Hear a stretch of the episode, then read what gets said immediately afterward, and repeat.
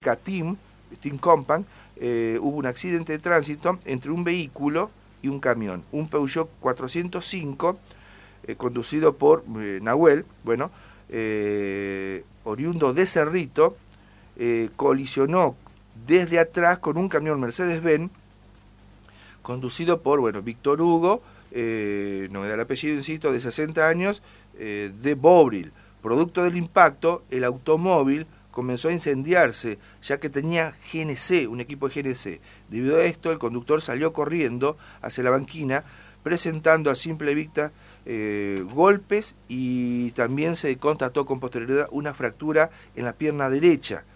También se hace saber de que por el incidente debieron trabajar los bomberos para sofocar el incendio y que, eh, bueno, más allá del esfuerzo de los bomberos, esto no evitó que el vehículo quedara totalmente calcinado. Fue muy importante eh, la onda del fuego que destruyó literalmente todo el Peugeot.